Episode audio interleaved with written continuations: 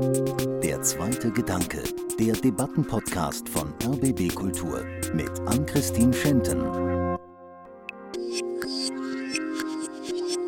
Eine Ablehnung des Staates schwingt dort nicht zwingend immer mit, sondern ich würde behaupten, den jungen Leuten, die da vor Ort aktiv gewesen sind, denen ist gar nicht die Tragweite ihres Handelns eins zu eins bewusst gewesen. Vielleicht Einzelnen sicherlich schon, aber nicht der großen Menge. Wer rastet aus in den öffentlichen Raum? Dann sind das Menschen, die viel auf den öffentlichen Raum angewiesen sind. Wenn zwei Menschen sich streiten, die zu viel getrunken haben in Wannsee, dann kriegen wir das alles nicht mit. Wenn zwei Menschen ohne Wohnung in Neukölln sich streiten, kriegen wir es alle mit. Seit drei Wochen reden wir über Böller, Schreckschusspistolen und Angriffe auf Polizisten und Rettungskräfte. Aber wir reden auch über Jugendgewalt und Migration. Der Jahreswechsel, der hat direkt für die erste große Debatte von 2023 gesorgt. Und nun, drei Wochen später, lässt sich einiges etwas deutlicher erkennen. Wir wissen beispielsweise, dass ein Großteil der 38 Tatverdächtigen einen deutschen Pass hat. Zwei, die sich intensiv mit der Silvesternacht beschäftigt haben, die sind heute bei mir. Ich begrüße einmal Talia Blockland, Stadtsoziologin an der Humboldt-Universität Berlin.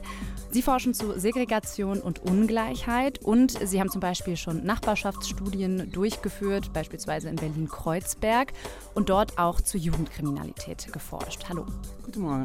Und dann freue ich mich auch, dass heute Martin Hickel zu Gast ist. Er ist seit 2018 Bezirksbürgermeister von Berlin-Neukölln, Mitglied der SPD und er hat sich vermutlich in den vergangenen Wochen kaum mit einem anderen Thema beschäftigt. Hallo, Herr Hickel. Hallo. Wir starten in diese Sendung mit einigen Stichworten und ich würde gerne von Ihnen wissen, hätten wir diese Sendung jetzt vor dem 31. Dezember 2022 aufgenommen, also vor der Silvesternacht, was hätten Sie gesagt? Silvester in Berlin, das ist, Frau Blugland? Die schöne Party. Die schöne Party, Herr Hickel, und für Sie? Aufregend. Aufregend. Okay, was aufregend meint, das können wir vielleicht gleich nochmal besprechen. Haben Sie Silvester überhaupt in Berlin gefeiert dieses Jahr? Ja, durchaus, sogar in Neukölln. Sogar in Neukölln. Und Sie? Ja, auch. Auch in Neukölln? Nee, nicht in Neukölln, aber in Berlin. In Berlin. Das heißt, Sie kennen Silvester in Berlin. Es gab ja jetzt eine große Debatte, die in viele Richtungen gegangen ist. Zum Beispiel Stichwort Vornamenabfrage. Ihre Gedanken dazu? Bei der Frage nach den Vornamen ernsthaft habe ich mir die Frage gestellt, was bringt das? Also wohin soll das führen und welches Verständnis haben die Fragesteller von unserer Gesellschaft? Welche Aussage hat denn eine Debatte darüber, ob diejenigen, die dort vor Ort ich sag mal, auffällig geworden sind, ob sie Stefan, Kevin, Ronny oder Mohammed oder Nur heißen. Das äh, finde ich ist eine Debatte, die für mich ein bisschen eher davon zeugt, dass da jemand kein Verständnis von einer vielfältigen Gesellschaft hat. Frau Blockland, was sind Ihre Gedanken dazu? Ich denke, dass die Frage zeigt, dass das Interesse da nicht war, äh, zu verstehen, was tatsächlich passiert sein könnte und was davon die Ursachen sind, aber dass man die Fragen stellt mit einem ganz anderen Publikum, Publikum in Bayern oder irgendwo anders im Kopf stellt. Und ich würde daher Hico anschließen, dass ich nicht denke, dass das ein Ausdruck von einem großen Verständnis von sozialen Verhältnissen in der Gesellschaft ist. Komm. Und insofern ist es auch eigentlich, muss man darauf vielleicht auch nicht so viel Aufmerksamkeit geben, als die, die die Fragen gestellt haben, vielleicht gerne hätte. Ja. Ein letztes Stichwort, das ich gerne noch abklären würde, ist das Wort Moralpanik. Und das sagt ja, dass wir ein einzelnes Ereignis zu etwas Größerem machen, dass wir ein einzelnes Ereignis äh, als Anlass dazu nehmen, die Ordnung der Gesellschaft in Frage zu stellen. Also die Frage, ist diese Debatte um die Silvesternacht aufgebauscht? Einerseits, andererseits. Einerseits ja, weil ich glaube, wenn wir uns die Statistiken an Anzahlen Übergriffen anschauen, dann gibt es im Verhältnis dazu, wie viele Menschen in dieser Stadt leben, es eine relativ geringe Anzahl an Anzeigen gekommen ist. Obwohl jede Anzeige sicherlich zu viel ist, aber in Relation gesehen ist es jetzt zumindest nicht wahnsinnig furchtbar, wie die mediale Diskussion es suggeriert. Wenn, wenn ich jetzt von mit externen spreche, die nicht aus Berlin kommen, die haben ja schon den Eindruck, dass hier in Berlin zu Silvester ich sag mal, Sodom und Gomorra gewesen ist. Und zwar, man hätte sich nirgends hintrauen können. Überall, überall haben Menschen rumgestanden, die sich mit Schreckschusswaffen beschossen haben. Überall musste man um sein Leben bangen. So wird mhm. es ja ein bisschen medial dargestellt. Und das ist eine absolute Verzerrung und wird auch dieser Stadt eben nicht gerecht. Auf der anderen Seite hat es ja durchaus in diesem Silvester Taten gegeben, die so vorher noch nicht vorgekommen sind. Also wenn Rettungskräfte gezielt in einen Hinterhalt gelockt werden, um sie dort anzugreifen, dann hat es eine neue Form von Gewalt, mit den Rettungskräften sich konfrontiert sehen. Und das finde ich ist schon neu. Und ich finde, darüber kann man durchaus gesellschaftliche Debatten führen. Was steckt dahinter und was können wir tun, um sowas zu verhindern? Denn ich würde immer behaupten, diejenigen, die sowas tun, sind sich gar nicht bewusst, dass sie dort Menschen angreifen, die anderen helfen und die vielleicht sogar ihren Nächsten gerade hätten helfen wollen und jetzt durch ihre Taten daran gehindert werden. Also darüber kann man reden, weil diese Qualität ist neu, aber diese allgemeine Debatte um, was alles schiefläuft in der Stadt, was an Integration schiefläuft mhm. Oder vermeintlicher Integration schiefläuft, das scheint mir jetzt anhand von Silvester ein bisschen aufgebauscht, sondern man hat Silvester als Anlass genommen, das mal wieder anzutreten. Frau Blockland, finden Sie die Debatte überzogen? Ich würde, glaube ich, zu dem Moralpanik-Teil nochmal sagen, dass die Frage nicht nur ist, stimmt das alles und muss mhm. man da so eine Panik machen oder muss man da in diese Wörter drüber reden? Aber die Frage, warum passiert das? Für uns als Sozialwissenschaftler ist vor allem auch die Frage wichtig, warum kommt dann so Moralpanik in einem bestimmten Moment auf? Da eigentlich ist es immer so, auch wenn die erste, wenn das Wort in den 80er geprägt wurde, ist von englischen Wissenschaftlern, die haben ja auch gesagt, dann ging es dann um Straßenraub und das war auch eine Moralpanik. Es gab gar keine Daten, dass es so was war, dass es so oft war und so weiter. Und in diesem Sinne denke ich, dass der Grund, warum das passiert, irgendwas zu tun haben kann mit dem allgemeinen Gefühl der Verunsicherung in die Gesellschaft. Der, mit Krieg, mit Inflation, nach Covid, mit die Frage, wie das immer noch weitergeht. Kommt das nochmal? Müssen wir nochmal nach Hause?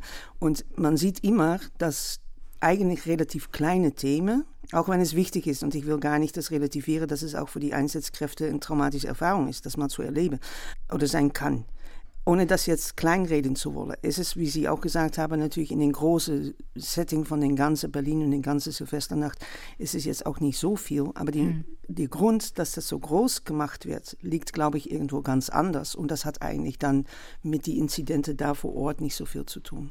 Wir hatten ja auch Ausschreitungen an Silvester in anderen Jahren, beispielsweise 2018. Wir kennen auch die Diskussion um das Silvester in Köln, der Jahreswechsel 2015-2016. Also würden Sie sagen, wir nehmen das jetzt stärker wahr, weil wir eine größere Verunsicherung in der Gesellschaft haben und deswegen auch ja einfach stärker auf solche Ereignisse achten und schneller angegriffen fühlen vielleicht? Ich denke, dass man die Silvesternacht von Köln nicht zusammenschieben soll und dass das wirklich zwei ganz andere Formen von, von Moral Panic sind. Aber ich denke schon, dass man in diesem Fall sehen kann, dass es auch nicht das einzige und das letzte Mal ist, dass Beunruhigung, die eigentlich in einem kleinen Kreis, in einem kleinen Gebiet von ein paar Leuten entsteht, zu einer viel größeren gesellschaftlichen Debatte führt, da die ganze Frage von was hält uns zusammen, wie gehen wir zusammen weiter, wo gehen wir dann weiterhin, haben wir überhaupt ein Weiter oder ist das mit dem Klimawandel eh alles hm. äh, schwierig, ne? dass es da eine bestimmte Polarisierung in der Debatte gibt. Das werden wir immer wieder erleben, denke ich. Kommen wir mal zum ersten Gedanken, äh, den ich hatte zu dieser Silvesterdebatte. Und zwar habe ich mich auch oft an die Silvester in meiner Jugend erinnert jetzt, wo auch teilweise ähnliche Dinge passiert sind. Also da sind keine Einsatzkräfte angegriffen worden, aber ich erinnere mich an Bekannte, die ins Krankenhaus gekommen sind, weil einfach Ausnahmezustand war. Es war Silvester, man durfte auf einmal Dinge machen, die man sonst nicht machen durfte. Und ich habe das damals schon auch immer als relativ wild erlebt und deswegen ja auch der Gedanke, warum machen wir uns jetzt auf einmal so viel Sorgen darüber, was ist jetzt anders. Und mein Gedanke ist, Randale sagt nicht unbedingt etwas darüber aus, ob jemand sich der Gesellschaft zugehörig fühlt oder nicht und auch ob jemand einen Migrationshintergrund hat oder nicht. Der gibt darüber erstmal sehr wenig Auskunft. Trotzdem sollte man sich natürlich die Frage stellen, was können wir tun, damit Silvester 2023, 2024 nicht nochmal in dieser Form eskaliert. Und darüber würde ich jetzt gerne mit Ihnen sprechen. Und es heißt ja auch immer, diese Angriffe auf Einsatz- und Rettungskräfte, das seien Angriffe auf den Staat gewesen. Wie sehen Sie das, Herr Hickel? Also war das so was Bewusstes? Also ich war jetzt ein paar Mal an einigen vermeintlichen Hotspots vor Ort und das, was mir sowohl die Sozialarbeiterinnen und Sozialarbeiter als auch was mir dort Anwohnerinnen und Anwohner berichtet haben und wie sie es wahrgenommen haben vor Ort. Also die direkt da waren, die sagen, naja, organisiert war es jetzt nicht, sondern das waren vermutlich äh, klassische gruppendynamische Prozesse. Denn wenn wir sehen, ich glaube, daher kommt auch viele, viel von dieser medialen Diskussion und viel Aufmerksamkeit, wie viele Videos dazu existieren, die ja auch durchaus vorzeigbar sind, weil die Qualität der Kameras überall besser werden. Das heißt, sie können viel besser, sag ich mal, Aktivitäten darstellen, kombiniert damit, dass dort junge Leute sind, die sich über ein solches Video, was vermeintlich erstmal krasse Taten zeigt, also es müssen nicht Angriffe sein, es kann auch das Rumgeböller sein, das kann irgendwo was beschädigen sein, worüber man vielleicht in Social Media Anerkennung bekommt, dass da sich durchaus ein Hochschaukeln kombiniert damit, wir dürfen heute Nacht ja sowieso alles. So, mhm. Und sicherlich eine laienhafte Vermutung, wie sich vielleicht so eine Prozesse vor Ort irgendwie entwickeln, wie aus nichts irgendwie was wird. Aber ich glaube, das ist zumindest eine Voraussetzung dort, dass quasi wir dort Leute haben, die durchaus über Social Media und sich und relativ heftige Videos sich Anerkennung holen auf der einen Seite, auf der anderen Seite aber auch junge Leute haben, weil es ist nun mal in den Quartieren ich möchte mal sagen, eskaliert, in denen viele Menschen, die man als sozioökonomisch eher schwach bezeichnen würde, die halt unter Perspektivlosigkeit leiden und die dann in der Kombination, heute ist viel mehr erlaubt, ähm, wir können uns irgendwie darüber auch Anerkennung holen, dann schaukelt sich sowas hoch. Ich glaube, also, dass da mindestens eine Ursache vor Ort liegt mit den Gesprächen, die ich mit den Menschen da vor Ort geführt habe. Und eine Ablehnung des Staates schwingt dort nicht zwingend immer eins zu eins mit, sondern ich glaube, würde behaupten, den jungen Leuten, die da vor Ort aktiv gewesen sind, denen ist gar nicht so ihre, die Tragweite ihres Handelns eins zu eins bewusst gewesen. Vielleicht Einzelnen sicherlich schon, mhm. aber nicht der großen Menge, also nicht den 50, 100 Leuten, die dann irgendwie am Spot gestanden haben, denen war es nicht zwingend bewusst, sondern vielleicht war es denen 10, 15 bewusst, die irgendwo eine Barrikade aufgebaut haben und dann Rettungskräfte bewusst eingekesselt haben. So, das ist nochmal eine andere Qualität. Und insofern ist es ähm, purer Vandalismus mit einer Egalhaltung, was der Staat macht und was mhm. der Staat davon hält. Aber ob daraus eine komplette Ablehnung und Angriff auf den Staat daraus abzuleiten ist, würde ich jetzt mal, wenn man in eine differenzierte Diskussion reingeht, zumindest in Frage stellen. Weil ich zumindest feststellen würde, ist eine Egalhaltung. Das interessiert mich nicht. So, ich habe kein großes Interesse, zwingend. Ja, ich würde noch einen Schritt weiter gehen. Dass sogar das, ob es eine Egalhaltung ist, wenn ich entscheide, joggen zu gehen, dann weiß ich nur, warum ich joggen gehe. Und wenn ich entscheide, in Silvesternacht mich zu betrinken, dann weiß ich, warum ich mich betrunken habe. Und wenn ich dann mit dem betrunkenen Kopf Sachen mache, wovon ich später denke, ah, war vielleicht doch richtig doof. Also das, was die Motiven da gewesen sind, das wissen nur die, die das gemacht haben. Und der Rest bleibt natürlich eine Frage von Interpretation, aber ich finde das gut, was Sie sagen über diese Anerkennung und die Anerkennung im Netz, das glaube ich nochmal ein anderes Thema auch aufmacht, nämlich warum brauchst du es, Anerkennung im Netz zu kriegen durch das da reinstellen von globalere Publikum von dieser Performance, von diesem Theater, was da in dem Moment stattfindet, das spielt sich nicht mehr vor Ort ab. Das hat insofern auch nicht nur was mit Neukölln zu tun. Das, die Videos gehen irgendwo anders hin und das Publikum ist anderswo. Natürlich nicht nur, sind vielleicht auch die Kumpels aus der Schule oder die Mädchen in der Schule, aber ich glaube, dass diese Idee, dass das Publikum anderswo ist, sehr wichtig ist in dieser Frage von Anerkennung. Und dann die Frage ist, warum ist das Bedürfnis, in dem Moment das zu machen und diese Videos zu drehen und dann zu denken, dass du davon eine Anerkennung bekommst, das sagt, glaube ich, viel aus über wo die Anerkennung sonst fehlt. Mhm. Und das ist, glaube ich, was wir aus dieser Silvesternacht weiter diskutieren sollten. Aber woher kommt denn das, dass eben diese Anerkennung im Netz gesucht wird? Vielleicht gehen wir da noch mal ein bisschen näher drauf ein. Also ich denke, dass es dabei erstmal wichtig ist, dass man genau sagt, was Anerkennung eigentlich bedeutet. Mhm. Ne? Und dass es da eigentlich darum geht, dass es eine soziale Handlung von anderen Menschen ist, die mir das Gefühl gibt oder die Erfahrung gibt oder wodurch ich mich vorstellen kann, dass ich moralisch gesehen gewertschätzt wird. Geht ja nicht darum, dass jemand die ganze Zeit sagt, ah, du bist ja ein toller Junge oder ein tolles Mädchen, aber es geht darum, dass ich mir vorstellen kann, dass ich diese moralische Wertschätzung bekomme. Und wenn ich davon überzeugt bin, dass ich respektiert werde, dann sprechen wir halt von Anerkennung. Dann bin ich anerkannt, auch anerkannt und als legitimes Mitglied von der Gesellschaft oder von der Gemeinschaft.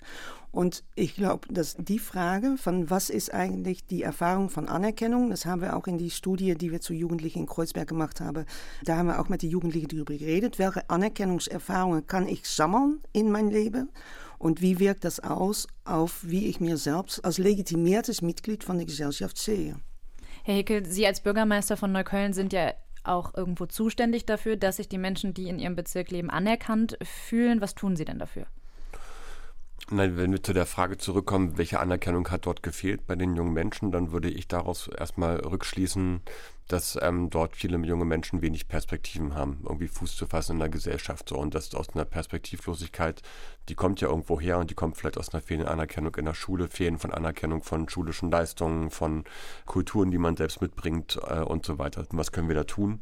Das ist für mich immer, dass wir möglichst viel in unsere Bildungsinstitutionen auch investieren. Das heißt für uns in Neukölln, was wir tun können, ist, die Schulen zu stärken. Das haben wir, glaube ich, relativ erfolgreich gezeigt, dass es möglich ist mit ähm, der Rütli-Schule und dem Campus Rütli als Beispiel.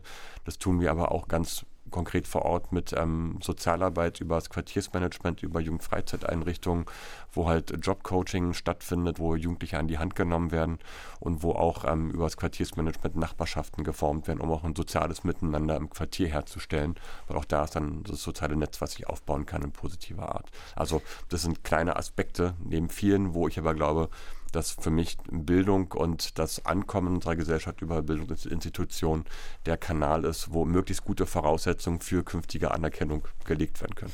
Ich würde das kritischer sehen, da ich glaube, dass die, das Problem der Anerkennung nicht ein Problem ist, wobei nur die Menschen, die in Bildung oder in Job unerfolgreich sind oder noch nicht angekommen sind oder es noch nicht reingeschafft haben, äh, keine Anerkennung bekommen, aber auch die, die das alles gemacht haben. Wenn ich mir vorstelle, dass ich eine Frau mit Migrationshintergrund wäre, die nicht als weiß gelesen wird. Ich bin ja eine, aber ich habe das Problem nicht. Ich werde als weiß gelesen. Aber wenn ich nicht als weiß gelesen wird und da sitzt dann ein Politiker, die mir meine Kinder wegsetzt als Paschas, dann kann ich völlig angekommen sein.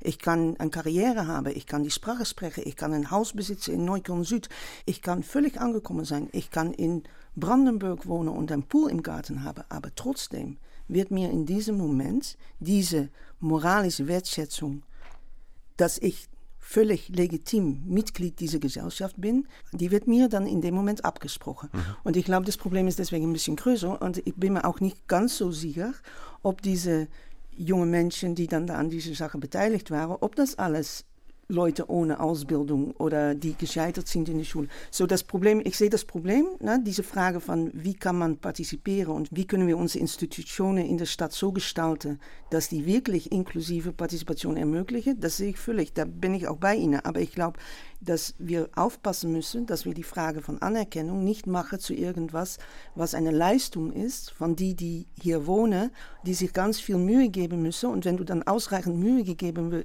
hat, dann bist du irgendwann anerkannt. Da genau diese Erfahrung machen die Menschen, die sozial-ökonomisch gesehen oder politisch gesehen angekommen sind, also keine Menschen sind, die noch Deutsch lernen müssen oder irgendwo hier neu sind, die machen die Erfahrung trotzdem ne, dass nach ihrer Vorname gefragt wird. Ja, Sie haben ja gerade angespielt auf den Kommentar von Friedrich Merz, den er bei Markus Lanz gemacht hat. Und ich habe eine Studie von Ihnen gelesen, da geht es um die Nachbarschaftsstudien in Kreuzberg. Und da berichtet auch ein junger Mann davon, dass er eben diesen Weg gegangen ist. Er hat zwar die, ich glaube, die Schule war abgebrochen, aber er ist in eine Maßnahme reingegangen und hat dieses Jobcoaching gemacht, hat sich aufstellen lassen, hat dann gemerkt, naja, am Ende bekomme ich trotzdem keinen Job. Und ich glaube, das hat mit meinem Namen zu tun.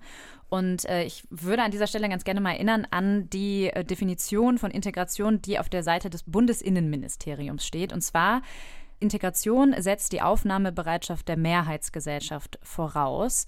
Und da vielleicht die Frage an Sie, Herr Hickel, was machen Sie denn andersrum? Also wie erklären wir denn der Mehrheitsgesellschaft, dass wir äh, in einer vielfältigen Gesellschaft leben, die auch Anerkennung in die andere Richtung braucht? Das ist ja das Wirken in die Mehrheitsgesellschaft hinein, wenn Sie so wollen. Und das stellt dann die Frage, wie können wir zum Beispiel als Verwaltungen uns auch ich sag mal, spiegelbildlicher gegenüber der Gesellschaft, die wir repräsentieren, aufstellen. Und dann sind Fragen damit verbunden, wie vielfältig sind die Belegschaften eigentlich? Also sind es tatsächlich eher altes, ich sag mal, alles alte weiße Männer, mhm. die in den Amtsstuben sitzen? Oder sind es junge Frauen? Sind es alte Männer? Sind es Menschen mit Migrationsgeschichte, ohne Migrationsgeschichte? Sind es vielsprachige Menschen? Und das ist etwas, was sich der Senat vorgenommen hat, irgendwie da auch deutlich nachzubessern. Weil ich glaube, wir kommen ja aus einer Gesellschaft, würde ich behaupten, die noch den Umgang mit Vielfalt lernen muss. So ist mein Eindruck an vielen Stellen. Denn es gibt Normen, die haben sich ja nach dem Zweiten Weltkrieg nach meines Dafürhaltens ein bisschen entwickelt, die eher auf eine weiße Mehrheitsgesellschaft hinausgehen. Sie erinnern an den Diskurs um ähm, damals genannte äh, GastarbeiterInnen, die gekommen sind, die aber bleiben wollten, also keine mhm. Gäste waren, jetzt hin zu zur Frage, sind wir überhaupt eine Einwanderungsgesellschaft, wo wir als bundespolitisch lange für kämpfen mussten, eine Anerkennung zu bekommen, dass wir von Einwanderung leben und dass Einwanderung Einwanderung gut ist für diese Gesellschaft. Das ist eine Frage vom Selbstverständnis. Und da gibt es tatsächlich noch viel nachzuholen, weil da gebe ich Ihnen recht, zu einer vielfältigen Gesellschaft gehört ja auch anzuerkennen, dass wir eben nicht alle pauschal über einen Kamm scheren, nur weil jemand einen nicht deutsch klingenden oder nicht mitteleuropäisch klingenden Vornamen hat, sondern der anders klingt, der aus dem Nahen Osten kommt, dass der aber natürlich genau die gleichen Kompetenzen hat, weil er hier groß geworden ist, ähm, weil er die gleiche Schulbildung genossen hat wie der mit dem mitteleuropäischen Vornamen, der neben ihm steht, so die Person. Also insofern ist das ein stetiger Prozess, wo ich aber durchaus Fortschritte sehe, die aber sehr langsam sind, weil wir mittlerweile ja schon anerkennen, dass wir eine Einwanderungsgesellschaft überhaupt sind. Ähm, und im nächsten Schritt müssen wir ein Verständnis davon entwickeln, dass wir als vielfältige Stadt, als vielfältige Gesellschaft nicht permanent davon sprechen, dass da Menschen mit Migrationsgeschichte sind, mhm. dass wir dadurch immer auch wieder Segregation machen, sondern dass wir durchaus anerkennen, dass da Menschen sind, die in dritter, vierter Generation hier leben und die man auch guten Gewissens als Berlinerinnen und Berliner nennen kann und sollte. Und das mhm. haben die Menschen Menschen auch verdient. Weil wenn ich immer wieder so eine Unterscheidung mache, dann ähm, ziehe ich ja nicht sichtbare Grenzen zwischen Menschen nach Herkunft. Und das macht, glaube ich, keinen Sinn, sondern das befördert dann eher Diskussionen um Vornamen und äh, um Paschas. Frau Ja, was mir aufgefallen ist, in was Sie erklärt haben, ich finde die Erklärung gut. Ich finde es auch gut, dass Sie nochmal darauf hinweisen, dass es in die 60er Jahre die Gastarbeiter gibt und dass die Monokultur, die wir uns einbilden, die es auch dann nicht gab natürlich, aber es gab schon immer viel Vielfalt, aber vielleicht nicht verbunden zum Migrationshintergrund in den 50er. Nichtsdestotrotz stellt das es so vor, als sind wir auf eine ziemlich schöne Lernkurve. Na, dann waren wir nicht so divers, dann sind wir ein bisschen diverser geworden mit der Migrationsgeschichte von den Gastarbeitern, dann sind wir noch diverser geworden und wir müssen einfach besser lernen, damit umzugehen. Aber ich bin mir nicht so ganz sicher, ob die Bewegungen, die wir sehen in der Gesellschaft, eine sind von, na, wir haben es noch nicht so ganz verstanden. Manchmal, und da müsste man richtig in die Statistiken schauen, habe ich den Eindruck, rassistische Übergriffe zum Beispiel, die werden nicht weniger die werden mehr. Und mit der These, die Sie aufbauen, dann ist das eigentlich unverständlich. Dann würde man denken, ja, über die Zeit wird es irgendwie, na, dann verstehen wir es alles besser, dann lernen wir besser und wenn wir alle gut lernen. Aber da bin ich, glaube ich, nicht so ganz so optimistisch, dass das die einzige Erklärung ist. Ich glaube, ein Selbstläufer ist es auf keinen Fall.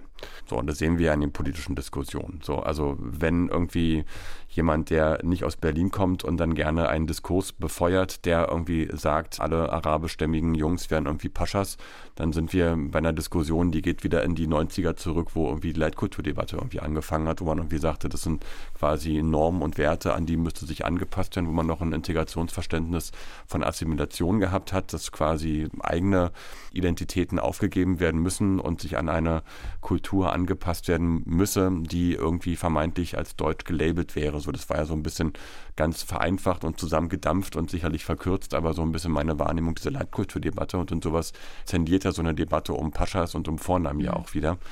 Natürlich ist so ein Gedanke noch nicht weg, überhaupt nicht. Und das ist sicherlich auch immer ein Anknüpfungspunkt für rassistische Übergriffe, die es gibt.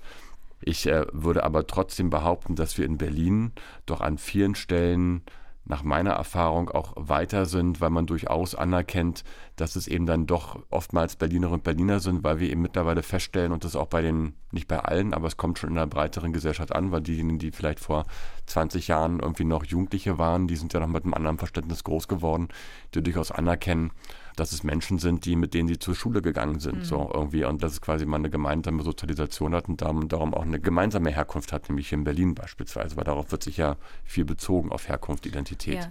So, und ähm, insofern glaube ich, gibt es da Fortschritte, aber dass alles gut ist, bin ich noch weit von entfernt und wir müssen dafür auch was machen. Wir können nicht irgendwie sagen, das wird schon. So, überhaupt nicht. Mein Eindruck ist oft, dass wir auch mit zweierlei Maß messen. Also gerade wenn wir zum Beispiel nach Neukölln schauen, jetzt im Kontext dieser Debatte fiel ja auch oft der Satz, naja, es traut sich ja sowieso niemand mehr nach Neukölln. Und wenn man sich die Mietpreise in Neukölln anschaut, dann weiß man, dass das nicht stimmt, dass das ein sehr, sehr beliebter Stadtteil ist, vor allem bei Leuten, die vielleicht auch nur ein, zwei Jahre in Berlin leben wollen und die auch, wenn man so will, eine Migrationsgeschichte haben.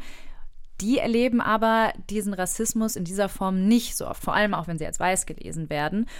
Und man kann sich ja auch mal die Frage stellen, ob diese Gentrifizierung in Stadtteilen wie Neukölln und auch anderswo auch zu einer Verdrängung führt, die dann wiederum dieses Gefühl von, ich bin hier nicht angekannt, obwohl ich bin ja Berliner, ich bin hier geboren und ich wohne jetzt aber am Stadtrand und kann gar nicht teilnehmen an diesem Leben, dass das auch ein Problem ist. Ja, ich, ich denke, dass das ein Problem ist. Ich bin mir nicht sicher, ob das unbedingt ein Problem von Anerkennung ist, mhm. aber ich denke, dass es ein Problem ist, dass wenn ich mir vorstelle, Quartiersmanagement machen zu müssen in Quartiere, wo ein Großteil der Bevölkerung nur kurzfristig da ist, da es nicht Menschen sind mit langen Mietverträgen, aber Menschen, die in Airbnb-Konstellationen und sonst sowas wohnen, dann hast du natürlich eine Bevölkerung in Kitze, die auf die eine Seite als Gruppe bestehen kann, die schon länger da sind und einen deutschen Pass haben, aber vielleicht irgendwann mal Migrationsgeschichte, die in der Gesellschaft immer noch als quote unquote migrantisch definiert werden. Auf die andere Seite hast du eine Gruppe Menschen, die eigentlich in seiner Blase lebt und das ist eine Blase von von Reichtum. Das ist eine Blase, sind nicht unbedingt alle reich, aber können sich kurzfristig drei Monate krasse Mietpreise leisten, haben da ihre Orte, wo sie ausgehen und nehmen die Stadt halt als ein Ort der Konsum. Das Wichtigste, warum, ne, ich habe ja niederländische Wurzeln, ich kenne ja so eine Facebook-Gruppe oder sonst sowas, wenn du siehst, was, was da besprochen wird, dann wird da über die Möglichkeiten, die Berlin bietet, um Berlin zu genießen, geredet. Das ist der Grund, hier zu sein und das ist, Berlin ist so cool, man will hier wohnen. Aber diese Teilhabe an der Gesellschaft, die nur berührt auf temporär die Stadt genießen, die ist in einem Kiez, wo du eigentlich Menschen brauchst, die sich langfristig festhalten an diesem Kiez und die auch langfristig in die Infrastruktur der Kiez sich da langfristig andocken. Es ist gut, dass es Touristen gibt. Die Stadt braucht die unbedingt. Mhm. Nichtsdestotrotz ist, macht das die Lage in Neukölln, glaube ich, nochmal extra kompliziert. Wie gehen naja. Sie damit um, ja? Naja, so, wir haben ja nicht nur Airbnb-Wohnungen im Norden des Bezirks und da, wo wir von quasi Gentrifizierung sprechen, das ist ja der Bereich zur Grenze Kreuzberg, Tempelhofer Feld, Schillerkiez, Reuterkiez. Da ist zwar eine erhöhte Anzahl an Airbnb-Wohnungen, aber da leben ja schon Menschen dauerhaft, so, ähm, wodurch natürlich so einzelne Quartiere wie Neukölln bekannt geworden sind. Also auf einer anderen Seite, auf einer positiven Seite ist halt die ähm, Kneipenkultur rund um die Weserstraße, was mittlerweile zu den negativen Auswirkungen führt, dass die Anwohnerinnen und Anwohner sagen, das ist jetzt ein bisschen zu viel, ein bisschen zu laut. Also Gentrifizierung mhm. bringt in den Quartieren ganz andere Probleme mit sich. Aber ein Problem, worauf Sie ja angespielt haben, was ich durchaus auch sehe, dass dann Gentrifizierung natürlich Segregation gleichzeitig ja. mit sich bringt, weil natürlich die Menschen sind ja nicht weg, die sind ja nicht zwingend alle durch, ich sag mal, soziale Aufwertung, durch, durch Durchmischung alle reich geworden, die da vorher gewohnt haben in den 90ern, sondern oftmals wohnen dort mal viele noch mit alten Mietverträgen. Die sind aber zwingend nicht unbedingt Teil des Kiezes, weil sie in den neuen Nachbarschaften, den neuen Nachbarinnen, Nachbarn nicht zwingend besseren Anschluss gefunden haben. Vereinzelt schon, also da gibt es gute An. Es gibt im Grunde genommen Anknüpfungsmöglichkeiten, aber das macht sich nicht von selbst. Aber diejenigen, die vielleicht durch gestiegene Mieten, durch Verkleinerung, familiäre Veränderung dann wegziehen, die finden in der Regel nicht im gleichen Quartier wieder eine Wohnung, sondern ziehen dann eher Richtung Südneukölln, also Zentrum Neukölln, in die Großsiedlungen, die dann nicht nur in Neukölln sind, sie sind auch in Matzenhellersdorf, in Lichtenberg. Stark. Und ähm, dementsprechend haben sie dann eher Bewegungen dann in die Großsiedlung, die dann in die Großsiedlung wiederum für neue Probleme stellen. Und wir haben in Neukölln einzelne Quartiere, da hat keine Aufwertung stattgefunden. Das ist dann sowas wie die Rollberg-Siedlung nur zum Teil, ist die Heideck-Siedlung, die Gropio-Stadt. So, und da brauchen sie vor Ort Quartiersmanagements, weil da ist auch die Notwendigkeit, ein QM zu haben. Und die sind auch schon lange da. Wir reden also schon sehr lange über diese Aufwertung, zum Beispiel der Heideck-Siedlung. Warum funktioniert das denn nicht? Also ich habe zum Beispiel selber mal vor ein paar, ich glaube vor einem Jahr Jahr war ich mal da und habe mit den Nachbarn dort gesprochen. Wie sieht es eigentlich in den Wohnungen aus? Was gibt es da für Probleme? Und die haben berichtet von Ratten, von kaputten Wasserleitungen und dass eben nichts gemacht wird. Warum sind wir, obwohl wir das Problem seit Jahren kennen, immer noch an diesem Punkt? ich würde da gar nicht die Heideck-Siedlung als Referenz heranziehen, mhm. sondern die Frage ist, warum findet denn wo eigentlich überhaupt Gentrifizierung statt? Und das sind die klassischen Innenstadtbezirke, die gut angebunden sind an die Infrastruktur. Sie haben eine Bahn, sie haben Busse, ein enges Netz, sie haben Altbauquartiere, also einen attraktiven Wohnbestand. Und dann können Sie ja durchaus sehen, wie innerhalb des S-Bahn-Rings alles quasi aufgewertet worden ist. Und das zieht sich jetzt weiter entlang derjenigen Bereiche, wo halt gute Infrastruktur ist. Und einzelne Quartiere sind eben doch relativ weit weg von der Stadt. Und ähm, das ist dann, sind dann die Großsiedlungen, die im ehemaligen Ostteil der Stadt sind, aber auch die Großsiedlungen, die im Westteil entstanden sind. Und da haben Sie dann eher ähm, Situationen, weil dort die Attraktivität dorthin zu ziehen nicht wahnsinnig hoch ist, zumal wir auch zu wenig Wohnraum haben. Also selbst die Wohnungen, die da sind, werden ja auch von anderen bezogen. Mhm. Ist nur wenig Bewegung insgesamt drin, weil sie haben dort im Grunde genommen Je nach ähm, Quartier in der Heideck haben sie große Wohnungen für größere Familien, sehr attraktiv. Aber da kann man auch nur schlecht ausziehen, weil sie finden, wenn sie sich verändern, schlecht eine günstigere Wohnung. Also sie sehen da ja. wenig Bewegung in der Stadt. Ja. Ich denke, zu dieser Identifizierung und sozialen Mischungsfrage müssen wir eine Sache nochmal für die weitere Debatte auch ganz klar machen. Und das ist das Unterschied zwischen sozialer Segregation und räumlicher Segregation. Da rund um die Weserstraße, aber auch bei den Roberg-Kiez wenn wir sagen, warum ist das nicht gelungen, das ist ja keine Frage von residentieller Segregation. Es ist nicht so, dass man da isoliert irgendwie wohnt ja. und keine Bezüge haben kann zu Akademikern, zu Menschen aus Frankreich, aus Schweden, wo die alle herkommen, die da sonst wohnen. Also das ist so eingebettet, Mitte in alles. Das hat keine Probleme mit der Infrastruktur, das hat keine. So, wenn man da Quartiersmanagement macht, dann muss man sich auch fragen, wer gehört hier eigentlich zum Quartier? Und wo sind eigentlich die anderen, die gentrifiziert sind? Sie können aber sagen, Rollberg funktioniert gut. Das ist eines der Gegenden, wo es gut funktioniert, weil dort eine sehr entspannte Stimmung vor Ort ist. Durch eben gute Nachbarschaftsarbeit, die auch vor Ort stattgefunden hat. Also ich möchte den Rollberg nee, da mal ich, explizit ja, rausnehmen. Der, so. Ja, aber ich glaube doch, dass wir sehen zum Beispiel, in, ein Kollege von mir, Robert Fief, wertet gerade Daten aus für Berlin und die schaut sich an, wie groß die Schulsegregation ist im Vergleich. Also Schulsegregation heißt, wie viele Kinder sind auf die Schule mit nicht deutscher Herkunftssprache und gleicht das dann ab mit den Menschen, die im Einzugsgebiet wohnen. Und da siehst du halt, dass Menschen mit viel Ressourcen in Berlin, also und Menschen mit deutscher Herkunftssprache, dass die nicht auf die Schule sind, wo die laut ihrer Einzugsgebiet eigentlich sein sollten. So sind im Balance zwischen Schulsegregation und residentieller Segregation. Und das zeigt auf ein Verhalten von einem Teil der Gesellschaft, sich abzugrenzen. Und die Menschen, die sich abgrenzen, sind nicht die migrantische Familie, aber sind andere Menschen, die in diese Kieze wohnen, die sich, und das ist ein Zeichen dafür, dass sie sich abgrenzen, da sie gehen nicht auf diese Schule, sie gehen auf eine andere Schule, sie finden einen Weg, das zu organisieren. Das ist ein von diesen Prozessen und ich glaube, deswegen ist diese Frage, auch diese Ansage, wir müssen jetzt andere Wohnungen bauen in diese Quartiere, damit da mehr Menschen mit mehr Bildung oder mehr Einkommen oder reichere Menschen wohnen, das wird ja nicht die Lösung bringen. Da erstmal heißt das weniger billige Wohnungen, wenn du teure Wohnungen baust. Aber es heißt auch, dass die Voraussetzung gar nicht stimmt. Und die Forschung zeigt das wirklich schon seit 30 Jahren. Es ist nicht so, dass wenn du ein Quartier durchmischt, dass das zu sozialer Mischung führt.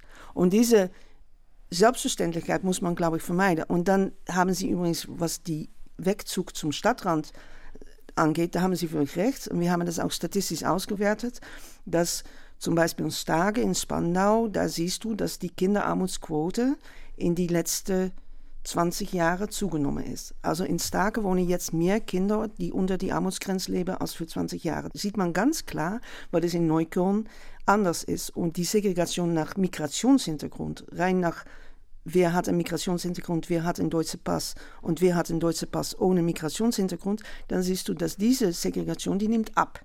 Hm. So, wir wohnen nach Migrationshintergrund viel mehr durchmischt, aber die Durchmischung nach sozialer Status, also nach wer hat Geld und wer hat es nicht, die nimmt zu.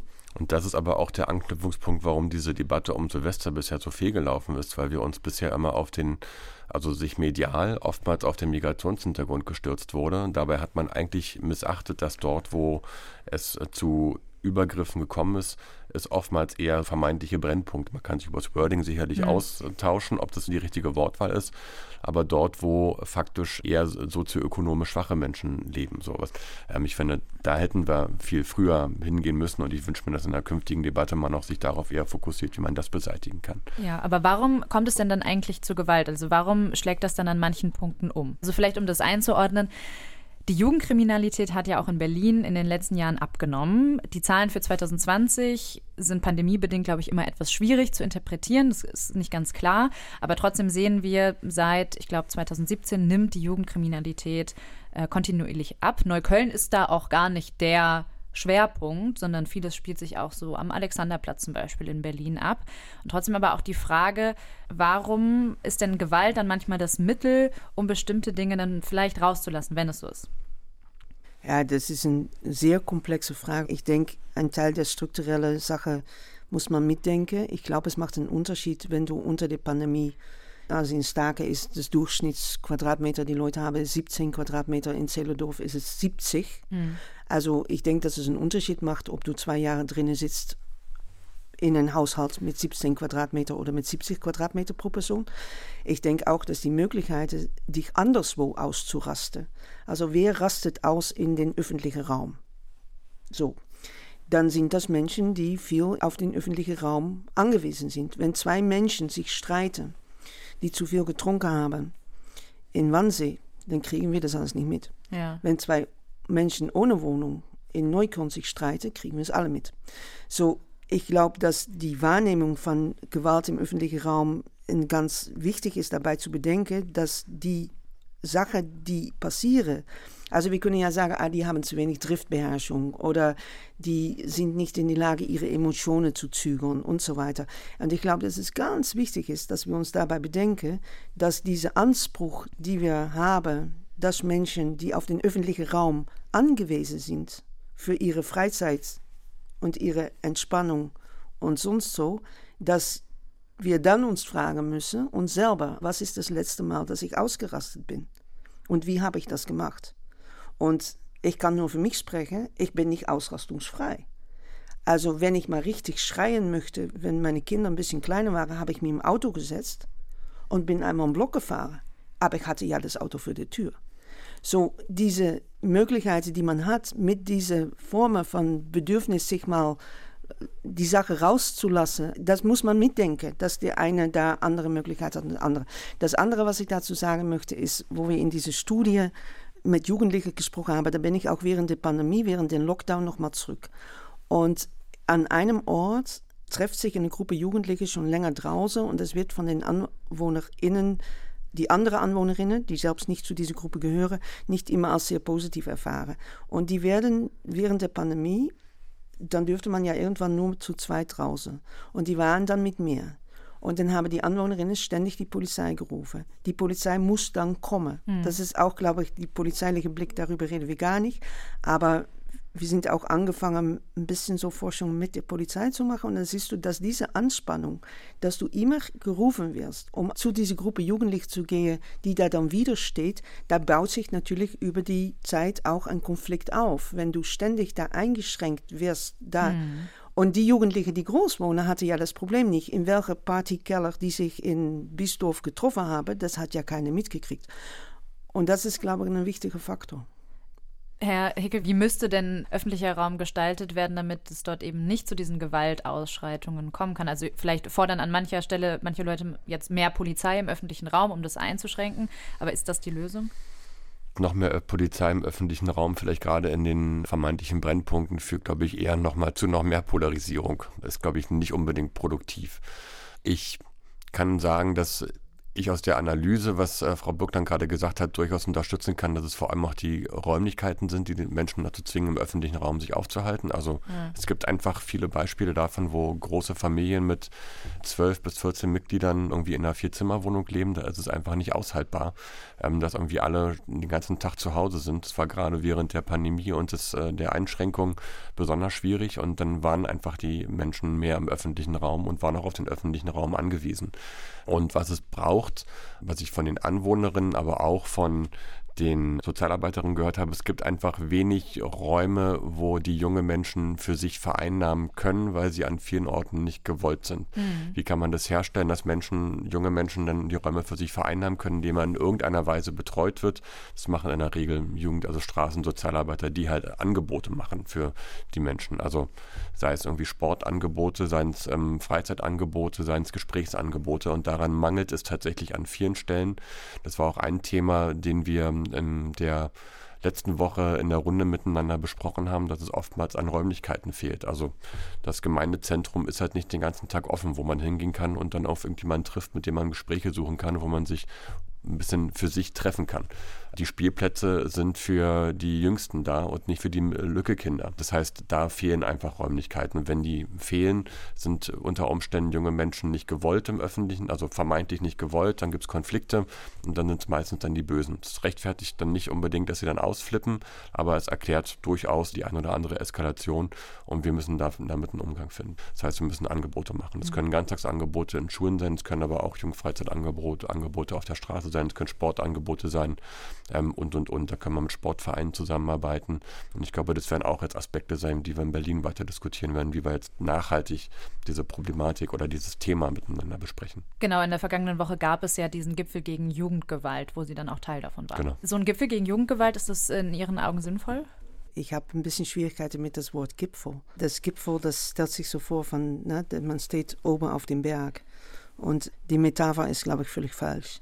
Da die suggeriert, dass es eine Hierarchie gibt und dass da ein Gipfel ist von die Leute, die es irgendwie dann besser wissen oder die also die haben natürlich dann die Entscheidungsmacht, aber das ist dann auch die Anspruch wieder, die man damit selbst erzeugt, wenn man von einem Gipfel spricht, dass diese Politiker diese Probleme zwar irgendwie lösen werden.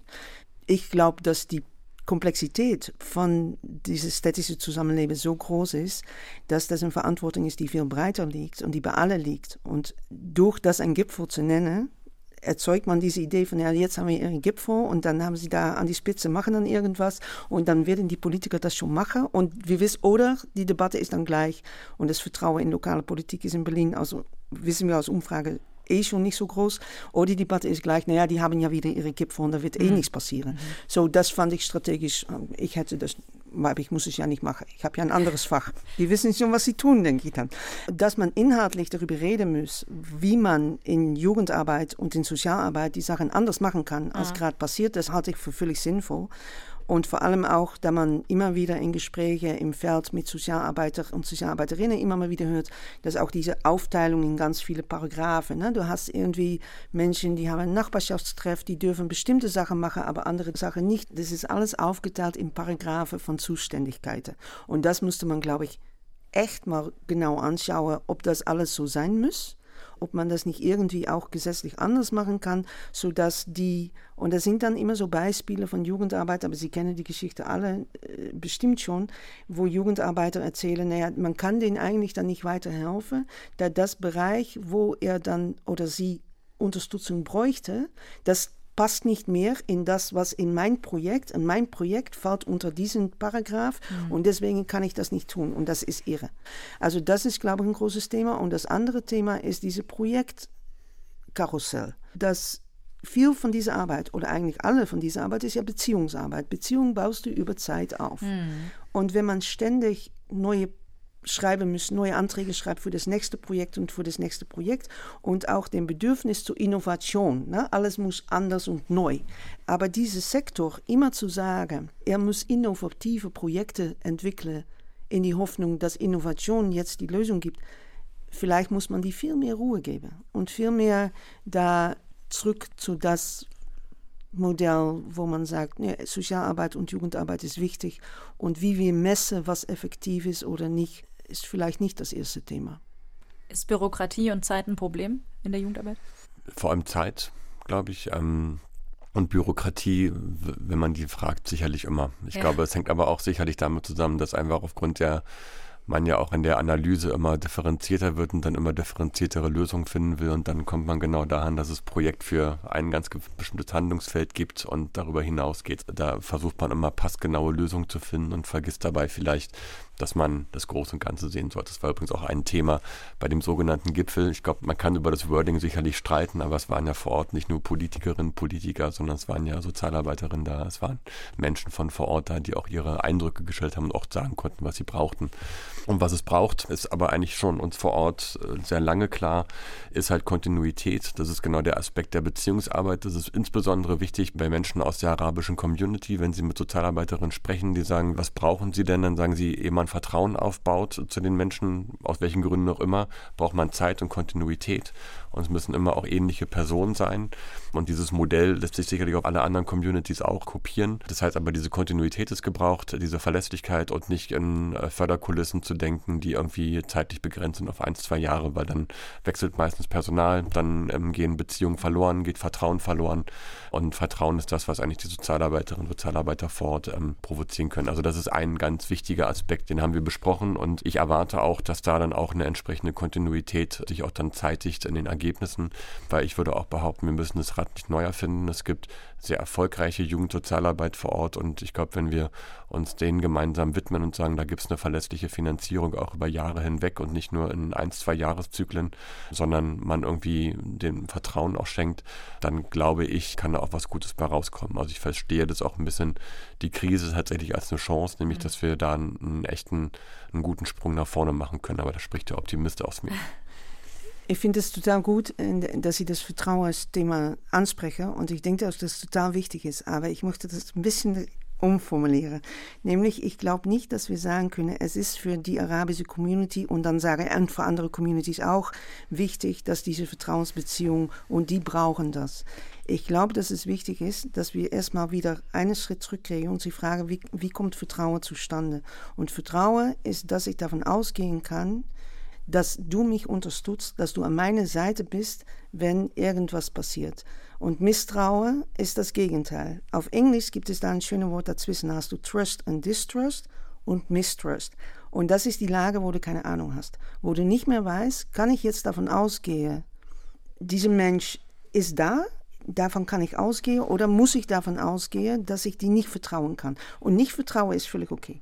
Da wenn du nicht vertrauen kannst, kannst du trotzdem handeln. Wir haben alle Kollegen oder Menschen in unserem Umfeld, womit wir immer mal wieder was machen, die wir eigentlich nicht so richtig vertrauen, da wir wissen, die ist nicht zuverlässig. Oder, mhm. Aber wenn du weißt, jemand kommt immer zu spät, ist es auch okay. Dann weißt du es halt. Und diese Mistrust, das nicht einordnen können, ist, glaube ich, ein Problem. Und ich denke, dass wir das verbinden müssen mit dieser Idee von Anerkennung. Da wenn meine morale Wertschätzung, wenn das Gespür dass ich Moral gewertschätzt wird, nicht immer da ist, dann wird die Vertrauen in die Beziehung noch mal wichtiger. Da wenn ich immer gewertschätzt wird, dann kann ich ein Grundvertrauen entwickeln. Dann kann ich wissen, ja, die Welt ist eigentlich immer gut zu mich und wir sehen das auch in Studien zu Schule und Schulerfolg bei Mittelschichtkindern. Mittelschichtkinder gehen durch die Welt mit ein grundsätzliches Vertrauen, dass die Welt gut zu sie ist und dass sie auch einen Anspruch haben dass die Welt gut zu sie ist. Und da sie sich so verhalten, erzeugen sie dann Verhalten von anderen, was das auch wieder bestätigt. Und ich denke, dass wir schauen müssen, wie wir diese Vertrauensfrage an die Seite der Institutionen stellen können.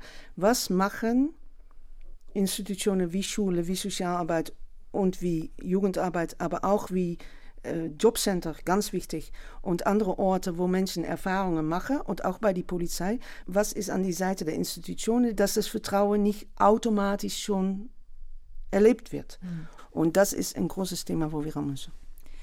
Ich habe Sie ganz am Anfang zur Sendung gefragt, wie Sie äh, auf Silvester in Berlin blicken, wären wir vor der Silvester nach 2022. Wie schauen Sie denn auf die Silvester nach 2023? Das lässt sich jetzt glaube ich noch gar nicht so einfach sagen. Ich, ich, hoffe sehr, dass diese krassen Bilder und diese krassen Arten von Übergriffen nicht wiederholend werden, dass sich durchaus etwas bei den Menschen breit macht, dass die, diese Arten von Übergriffen einfach überhaupt nicht gehen. Aber natürlich wird es wieder Bilder geben von Menschen, die am Straßenrand stehen und sich mit Schreckschusspistolen gegenseitig beschießen. Das gab es vor 20 Jahren schon. Mhm. Das gibt es in Deutschland in vielen Großstädten. Und ich äh, wünsche mir einfach und ich äh, erwarte auch, dass sich aber solche krassen Übergriffe auf Feuerwehr und Rettungskräfte so in der Form nicht wiederholen werden. Haben Sie ein ähnliches Bild von Silvester 2023, Frau Blokland? Ich nehme da vor allem aus mit, dass die Diskussion über wie Institutionen in der Stadt besser dazu beitragen können, dass alle sich aufgenommen und, und wertgeschätzt werden, dass die jetzt besser geführt wird. Mhm. Und wenn das passiert, dann denke ich, dass es eine, ein durchaus mit voller Anerkennung für die, die da äh, verletzt worden sind, was natürlich eine schreckliche Situation ist, ist es dann trotzdem irgendwas, was man sich zu Positiven wenden könnte. Ich danke Ihnen für das Gespräch, Frau Blokland, Herr Hickel. Vielen Dank. Gerne. Warum in der Silvesternacht in Berlin Rettungskräfte und Polizisten angegriffen wurden, das wissen nur die Täter selbst. An Silvester war die Gewalt laut und sichtbar. Oft ist sie aber genau das nicht. Vorverurteilungen bestimmter gesellschaftlicher Gruppen sind daher nicht zielführend. Aber wir müssen uns fragen, wie Gewalt entsteht. Die Lebensumstände, nicht nur, aber zum Beispiel in Berlin-Neukölln, sollten in diesem Jahr daher noch deutlicher unter die Lupe genommen werden. Das war der zweite Gedanke. Ich bin Ann-Christine Schenten und ich danke fürs Zuhören und Weiterdenken.